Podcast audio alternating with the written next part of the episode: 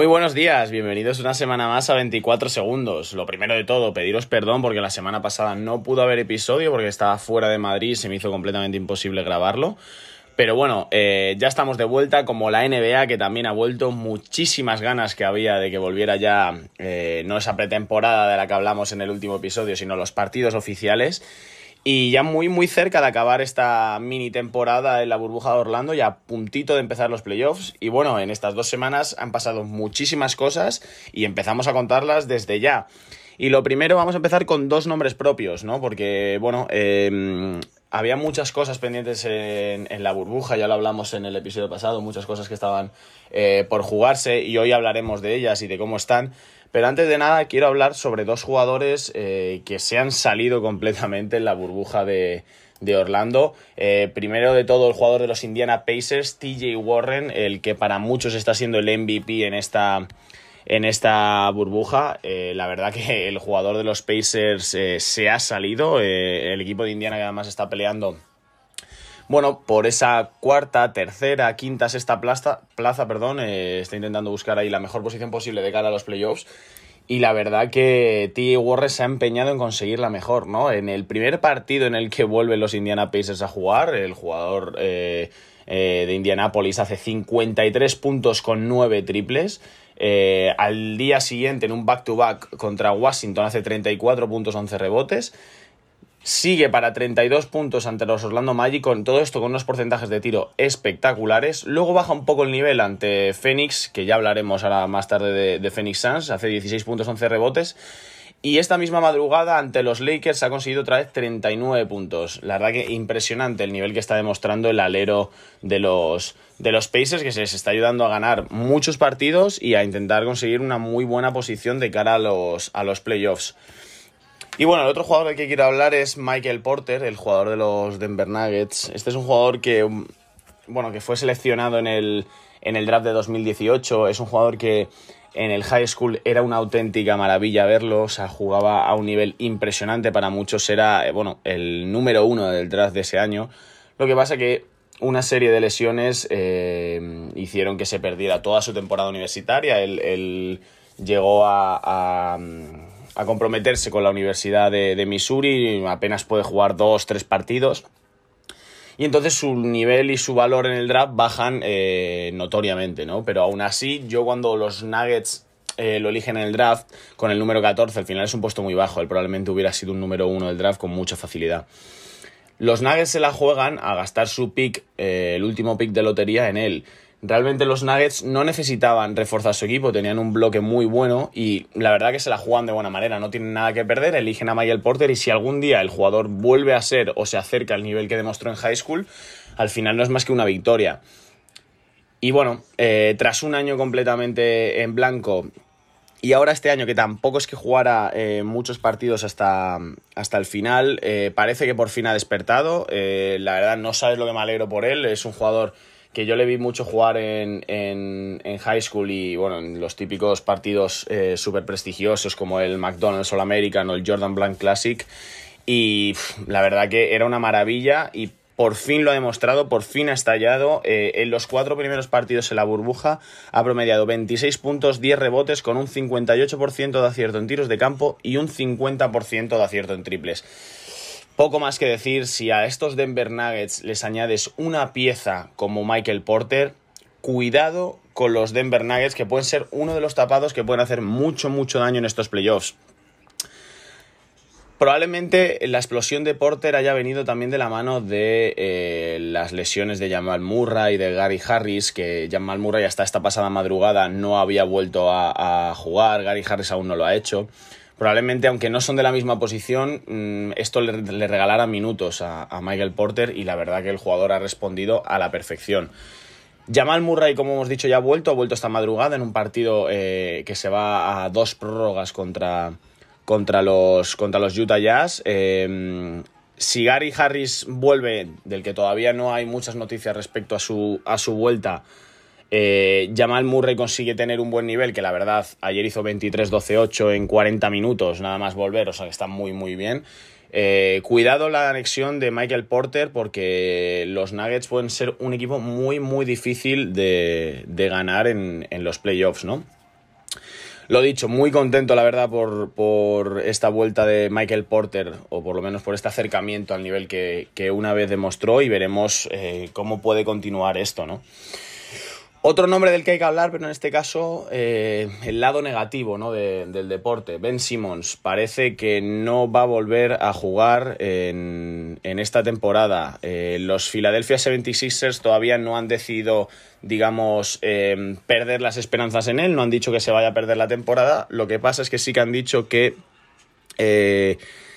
a no ser que los Sixers lleguen muy adelante en los playoffs, no van a hacer que, que vuelva, ¿no? Entonces, bueno, la verdad que una pena lo de Ben Simmons, unos Philadelphia 76ers, que la verdad es, que son, un equipo completamente gafado por una cosa o, o por otra, eh, siempre acaban teniendo algún tipo de algún tipo de problema, no consiguen eh, avanzar en los playoffs, no consiguen llegar lejos, a pesar de que tienen un auténtico equipazo y la verdad que la, que la baja de Ben Simmons al final es una baja muy sensible. Eh, el jugador ya ha abandonado la burbuja porque además tiene que pasar por por quirófano, va a tener que hacer una operación en, su rodilla izquierda.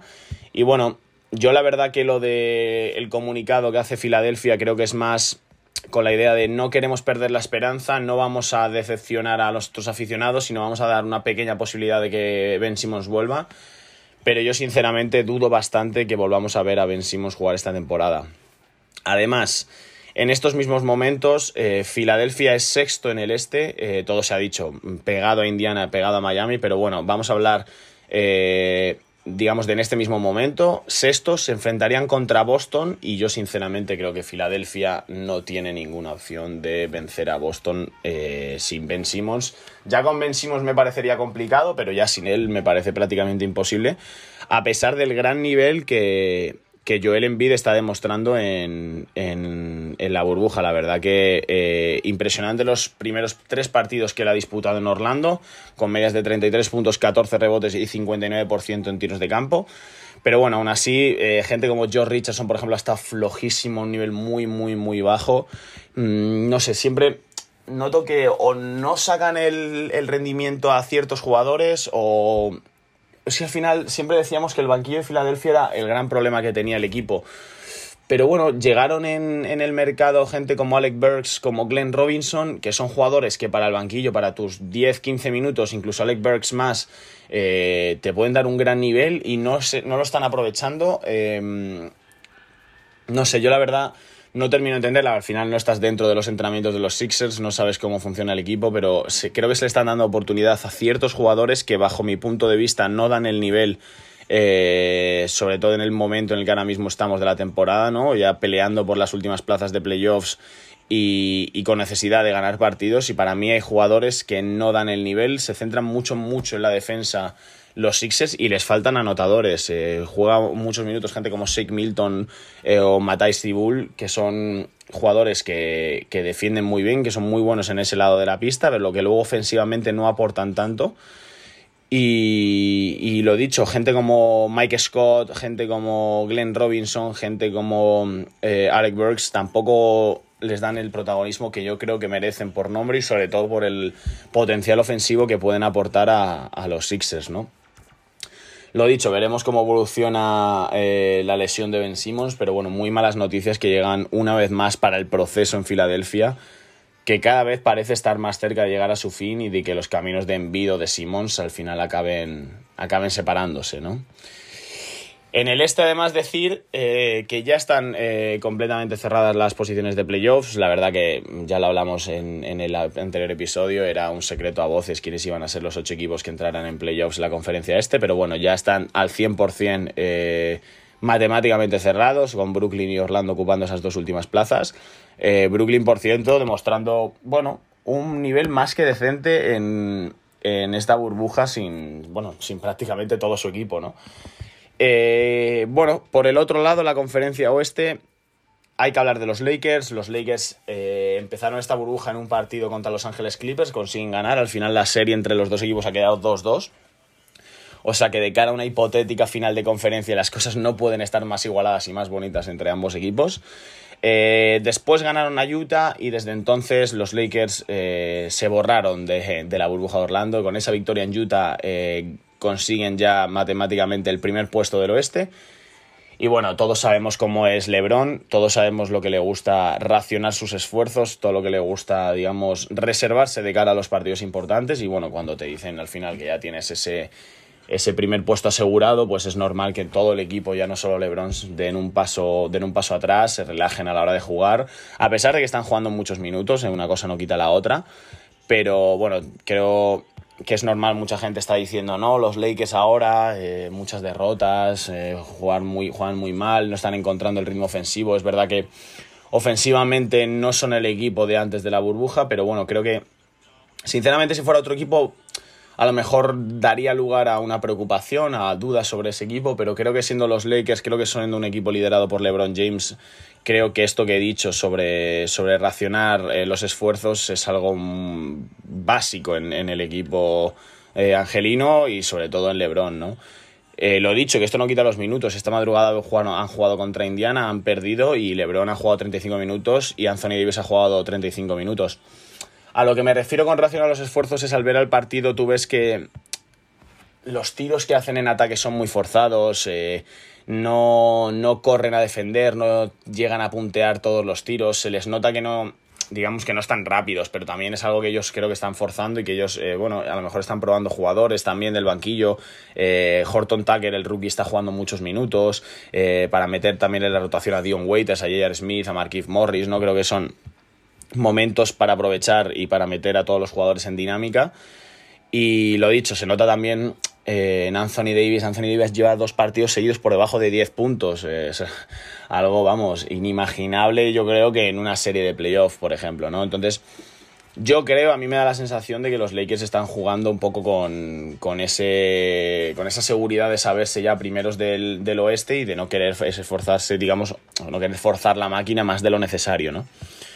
Pero bueno, la, pelea bonita, la pelea importante ahí en, el, en la conferencia oeste está por ese octavo puesto que yo me imaginaba que iba a ser una guerra bonita, pero no para nada lo que está siendo. Porque además, eh, bueno, lo hablamos la, la, semana pasada, yo decía que la cosa iba a estar entre, entre Memphis y Portland y que a los demás yo creo que les iba a faltar un poquito para llegar. Y bueno, de repente han aparecido en la burbuja de Orlando los Phoenix Suns jugando al nivel no sé si decir que se les podría esperar, ¿no? Con el equipo que tienen, pero al menos sí un, nivel bastante más cercano a lo que nos podríamos haber imaginado, ¿no? No han perdido todavía en la burbuja, son el único equipo invicto en la burbuja, llevan cinco victorias y con esas cinco victorias están ya solo dos partidos de Memphis Grizzlies. No sé si al final todo este esfuerzo va a ser en vano, porque al final los Grizzlies con que ganen ahí un partido tonto tal ya van a conseguir cerrar esa, esa octava plaza, pero bueno, eh, los Blazers también están ahí, estuvieron a puntito, puntito, puntito de quitarles ese octavo puesto a, los Grizzlies. Al final, una victoria de, Memphis eh, contra Utah, no, perdón, contra Oklahoma. Y la derrota de esta madrugada de Portland en, contra los Clippers eh, ha decantado un poquito más la cosa hacia, hacia el lado de los, de los Grizzlies. Pero bueno, vamos a analizar lo que queda cada uno de los equipos, ¿no? A Memphis le queda jugar contra Toronto, contra Boston y contra Milwaukee. Es decir, contra el 1, el 2 y el 3 de la conferencia este.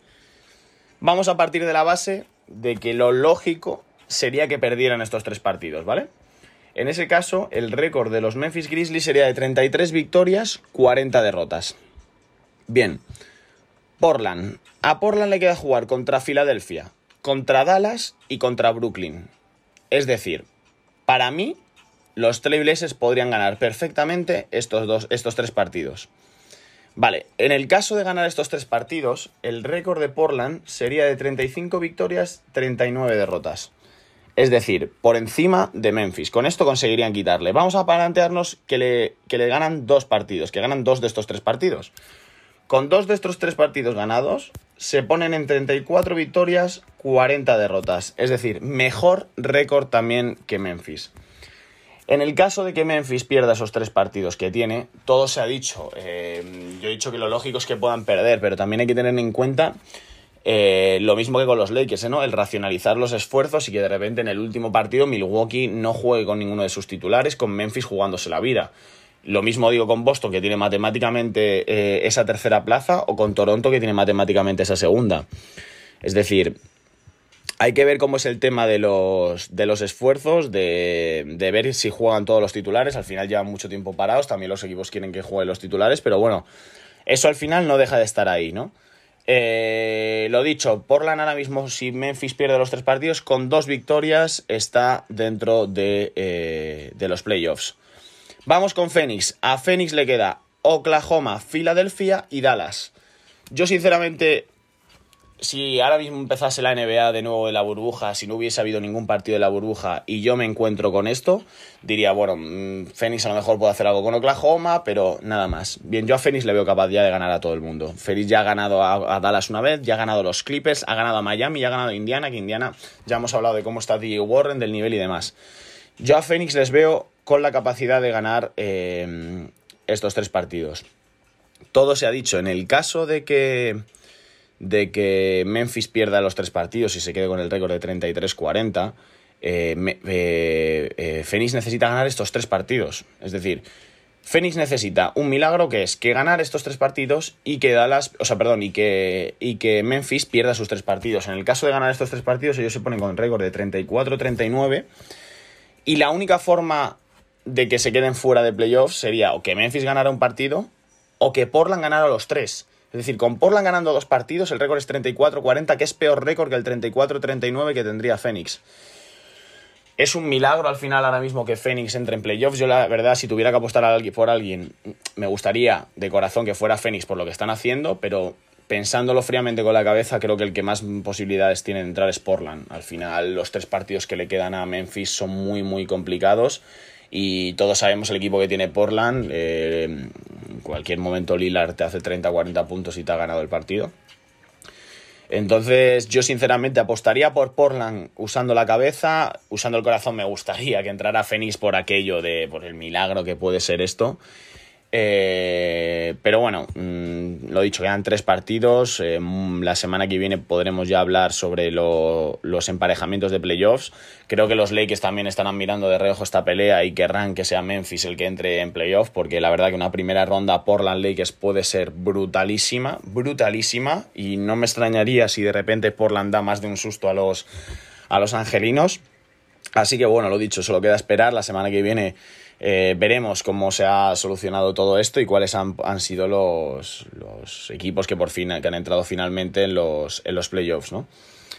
Y bueno, para ir acabando, eh, la NBA ha sacado a la luz eh, bueno, los candidatos, los finalistas, mejor dicho, a los, a los premios del año. Recordemos que todos estos premios no, no, se valora lo que se ha hecho durante la burbuja, es decir, los premios son únicamente lo que había, pasado antes de, todo el tema del confinamiento. Y bueno, vamos a analizarlos, vamos a dar nuestras apuestas y bueno, espero que en los comentarios vosotros me dejéis eh, cuáles son vuestras opiniones, cuáles creéis que pueden ser los, los candidatos, bueno, los, los, ganadores de cada uno de, estos premios, ¿no? Empezamos con el rookie del año. Los finalistas han sido Kendrick Nunn, el jugador de Miami Heat, Jamoran, base de los Grizzlies, y Zion Williamson. Bueno, eh, Zion Williamson lógicamente queda descartado por los pocos partidos que ha jugado. Creo que el simple hecho ya de entrar de finalista es un logro para él por los pocos partidos que ha conseguido, que ha conseguido jugar. Kendrick Nunn, la verdad que ha sorprendido. Eh, nadie daba, digamos, no voy a decir un duro por él, ¿no? Pero bueno, es un jugador al final que, que estuvo en los Warriors, que lo cortaron, que no llegó a jugar eh, ningún partido y al final este año en Miami de la mano de Eric Spolstra como siempre el mágico entrenador bueno pues la verdad que ha, aportado unos números muy sólidos a, los Heat 15 puntos por encuentro casi 3 rebotes 3 asistencias y media con un 45 en tiros de campo y un 36 en triples para 30 minutos. Creo que son unos números más que respetables para un jugador que lo dicho, que fue escogido en el draft en el 2018, pero que no llegó a, a debutar. Bueno, realmente no fue escogido, ¿no? O sea, no, nadie lo eligió en el draft, sino que fue elegido como agente libre. Eh, y no, y lo dicho, no llegó a debutar. Eh, los Golden State Warriors lo, lo, reclamaron, pero jugó toda la temporada en la G League. Y la verdad que sorprende que. Bueno, a mí estas cosas siempre me sorprenden, ¿no? Como un jugador de esta categoría eh, puede pasar desapercibido para un equipo como los Warriors o, bueno, para cualquier otro equipo de la, de la liga, ¿no? Y bueno, para mí aquí sin duda el gran ganador de, este, de este premio es Jamorant, el, el jugador de los Grizzlies, que ha demostrado eh, vamos, un nivel impresionante a lo largo de todo el año. Si los Memphis Grizzlies están peleando por entrar en playoffs, es en gran parte gracias a él. Eh, va a acabar la temporada con unas medias de casi 18 puntos, 7 asistencias, 4 rebotes, 48% en tiros de campo, 34 en triples. Poco más que decir, la verdad, sin duda el claro merecedor del rookie del año. Muchos esperaban una gran pelea entre él y Sion por este galardón. Al final Sion no ha podido jugar eh, todo lo que le, le, hubiera gustado a él y a los Pelicans. Por tanto, creo que claro ganador y justo vencedor, eh, Morant. Nos vamos al MVP. Aquí, bueno, esta es la guerra que todo el mundo tiene. Mucha gente ya se está pronunciando, muchas estrellas de la liga. Yo personalmente también tengo eh, a mi favorito, pero bueno, los que ya habéis escuchado este podcast de manera regular, creo que sabéis eh, la debilidad que yo siento hacia LeBron James. Eh, entonces, bueno, mmm, para mí es el, sería el justo vencedor, el mejor equipo del oeste, el mejor jugador del mejor equipo del oeste, todo esto con 35 años de edad. 25 puntos por partido, 8 rebotes, 10,3 asistencias, 50% en tiros de campo, 35 en triples, 1,2 robos de balón. Vamos a ver, las stats están ahí. Eh, las de Atentocumpo, lógicamente, para muchos que se centran únicamente en lo que son los números, son mejores. Eh, el griego, está promediando 30 puntos por partido con 14 rebotes y casi 6 asistencias, 55% en tiros de campo, 30 en triples, un robo y un tapón.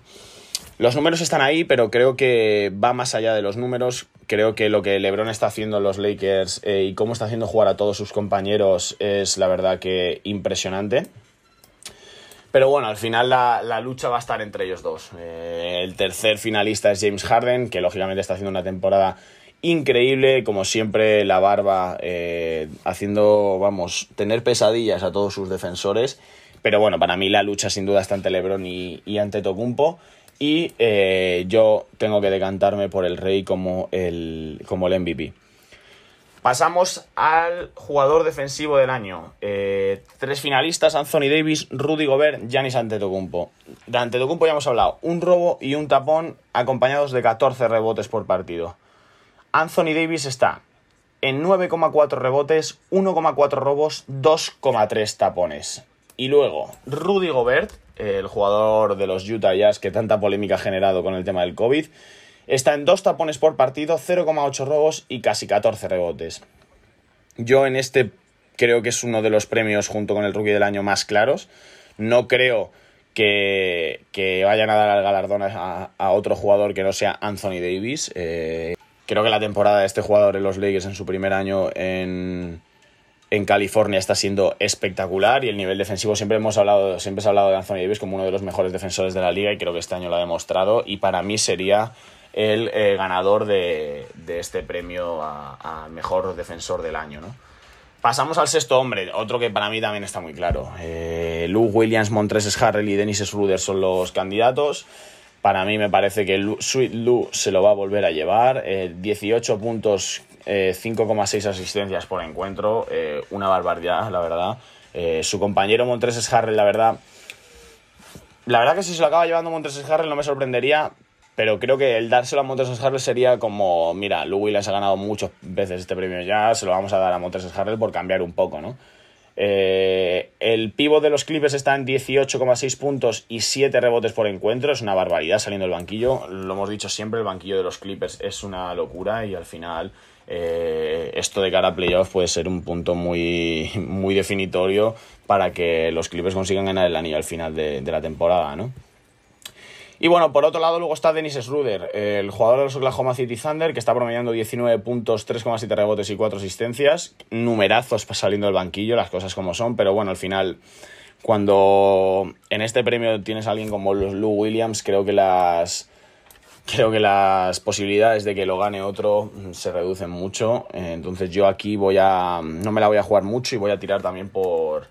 por el favorito, por Brando. Perdón, por Lou Williams. Pasamos al jugador más mejorado. Luka Doncic, Brandon Ingram, Bama de Bayo. Eh, difícil, muy difícil. Este es un premio muy, muy, muy complicado. Eh, sin analizar ahora mismo las estadísticas que tengo delante, mm, yo se lo daría a, Bama de Bayo. Mm, creo que el salto que ha pegado el jugador de los Miami Heat este año ha sido muy, muy grande. Creo que se ha convertido en una superestrella de la liga, primer año All-Star. Eh, yo creo que la verdad, mm, para mí ahora mismo es el, favorito a llevarse este trofeo. La cosa es que, claro, eh, a mí el problema en este premio me surge con Luka Doncic. Vamos a ver, Luka Doncic eh, es que está para ganar el MVP. Es que Luka Doncic mm, es que el más mejorado, es que de verdad. No se lo daría porque me, mm, parece como que, se queda corto el, el premio, ¿no? Eh, Doncic ha promediado esta temporada 30 puntos, 9,5 rebotes, 8,9 asistencias. Es que no son números de jugador más mejorado, es que estamos hablando de números de MVP, ¿no? Y, la verdad que, lo dicho, me resultaría raro mm, que se lo dieran, ¿no? Al final sí que es verdad que, vamos a ver, la mejora de Doncic es una barbaridad, ¿no? Hemos dicho 30 puntos por 21 que promediaba el año pasado, casi 10 rebotes por casi 8 y casi 9 asistencias por 6. La mejora, lógicamente, está ahí, o sea, eso no se puede negar. La temporada de Luka Doncic está siendo una auténtica barbaridad. Eh, pero bueno, mm, no sé, eh, llamarme loco, pero no veo como un premio este eh, que justifique el nivel que, que muestra, que muestra Luka Doncic, ¿no? Brandon Ingram el año pasado los Lakers promedió 18 puntos, 5 rebotes y 3 asistencias por 24 puntos, 6 rebotes, 4 asistencias que está promediando ahora. Sin duda grandes números y gran eh, traspaso que le ha beneficiado y mucho a, a, Brandon Ingram. Y bueno, luego queda eh, Bama de Bayo. Bama de Bayo el año pasado, saliendo desde el banquillo, no era ni, ni un jugador titular, promedió 9 puntos, 7 rebotes, 2 asistencias. Este año Bama de Bayo está promediando 16 puntos, 10,3 rebotes, 5 asistencias. Creo que para mí el jugador más mejorado eh, va más allá del hecho de mejorar tus estadísticas, sino de mejorar el, rol que tú tienes en un equipo, los minutos que tú juegas y, la importancia de esos minutos, ¿no? Luka Doncic el año pasado jugaba una barbaridad de minutos, era muy importante y este año lo sigue siendo, ¿no? realmente lo que ha hecho es mejorar su nivel. Bama de Valle ha pasado de ser un suplente, eh, ni siquiera un sexto hombre, ¿no? Un jugador de banquillo, a ser un titular, a ser la estrella de un equipo, ¿no? Entonces creo que, creo que eso también se tiene que, se tiene que hacer notar y creo que también tiene que ser un factor diferencial a, la hora de determinar el ganador de este premio, ¿no? Entonces yo por eso, para mí, se lo voy a dar a Bama de Bayo. Y luego, Coach of the Year, entrenador del año, eh, Mike Badenholzer, entrenador de los Milwaukee Bucks, Billy Donovan, entrenador de los Oklahoma City Thunder y Nick Nurse, entrenador de los Toronto Raptors. Difícil, muy difícil. Eh, voy a quitar a Badenholzer de la lista porque, bueno, mm, Badenholzer al final es tirar por el mejor equipo de la liga, con el mejor récord, se lo damos. Voy a entrar a valorar otras cosas la primera de ellas, Billy Donovan, Oklahoma City. Nadie, absolutamente nadie, en su sano juicio, pensó que cuando Russell Westbrook y Paul George abandonaron el verano pasado Oklahoma, eh, este equipo iba a poder entrar en playoffs. Con toda la competencia que hay en el oeste, a todos nos parecía completamente imposible. Y de estar ahí son gracias a Billy Donovan y gracias a Chris Paul. Eh, creo que Billy Donovan ha conseguido encontrar una manera de jugar de los Oklahoma City Thunder alrededor de Chris Paul, haciendo que Chris Paul se sienta cómodo y cuando Chris Paul se siente cómodo es uno de los mejores jugadores de la liga. Creo que eso es un acierto de pleno de Billy Donovan, que ha conseguido ya no solo meter a los, a los eh, Thunder en playoffs, sino ahora mismo quintos en la conferencia oeste, o sea, espectacular por equipos, o sea, por delante de equipos que tienen mucho mejor equipo que, ellos, como es Utah, como es Dallas, como es Portland, como es New Orleans. O sea, creo que, de verdad, chapó para Billy Donovan, pero yo lo siento, eh, para mí el premio al entrenador del año se lo debe llevar Nick Nurse. El entrenador de los Toronto Raptors, igual que he dicho que con Oklahoma, cuando Kawhi Leonard abandona el año pasado el barco canadiense, no voy a decir que nadie pensaba que iban a entrar en playoffs, porque al final seguían teniendo un grupo bastante majo, bastante bueno, eh, pero nadie, nadie pensaría que iban a estar segundos en el, en el este, con 49 victorias, 19 derrotas y sobre todo demostrando... Mm, no voy a decir que son candidatos al título, pero que realmente los playoffs pueden hacer mucho daño, que son un equipo eh, muy bien formado, que tienen las cosas muy claras y que sobre todo juegan muy, muy bien al baloncesto. Creo que Nick Nurse ha conseguido encontrar perfectamente el equilibrio eh, de minutos entre sus estrellas y entre los jugadores a lo mejor de no tan renombre. Eh, y para mí, la verdad, que lo que ha hecho Nick Nurse con estos. Ya el año pasado, a pesar de tener a Kawhi Leonard, fue impresionante lo que consiguieron los Raptors, conseguir el anillo y creo que este año mm, probablemente no consigan revalidar ese título, pero el hecho de ya simplemente poder pelear por ello es de admirar y por ello yo le doy el título eh, o el premio de entrenador del año a Nick, a Nick Nurse, ¿no? Entonces, bueno, repasamos. Rookie del año para Jan Morant, MVP LeBron James, jugador defensivo del año Anthony Davis, sexto hombre Lou Williams, jugador más mejorado Bama de Bayo y entrenador del año Nick Nurse. Estas son mis apuestas, espero como he dicho las vuestras eh, con muchas ganas para leer a ver cuáles son vuestras opiniones acerca de, acerca de esto.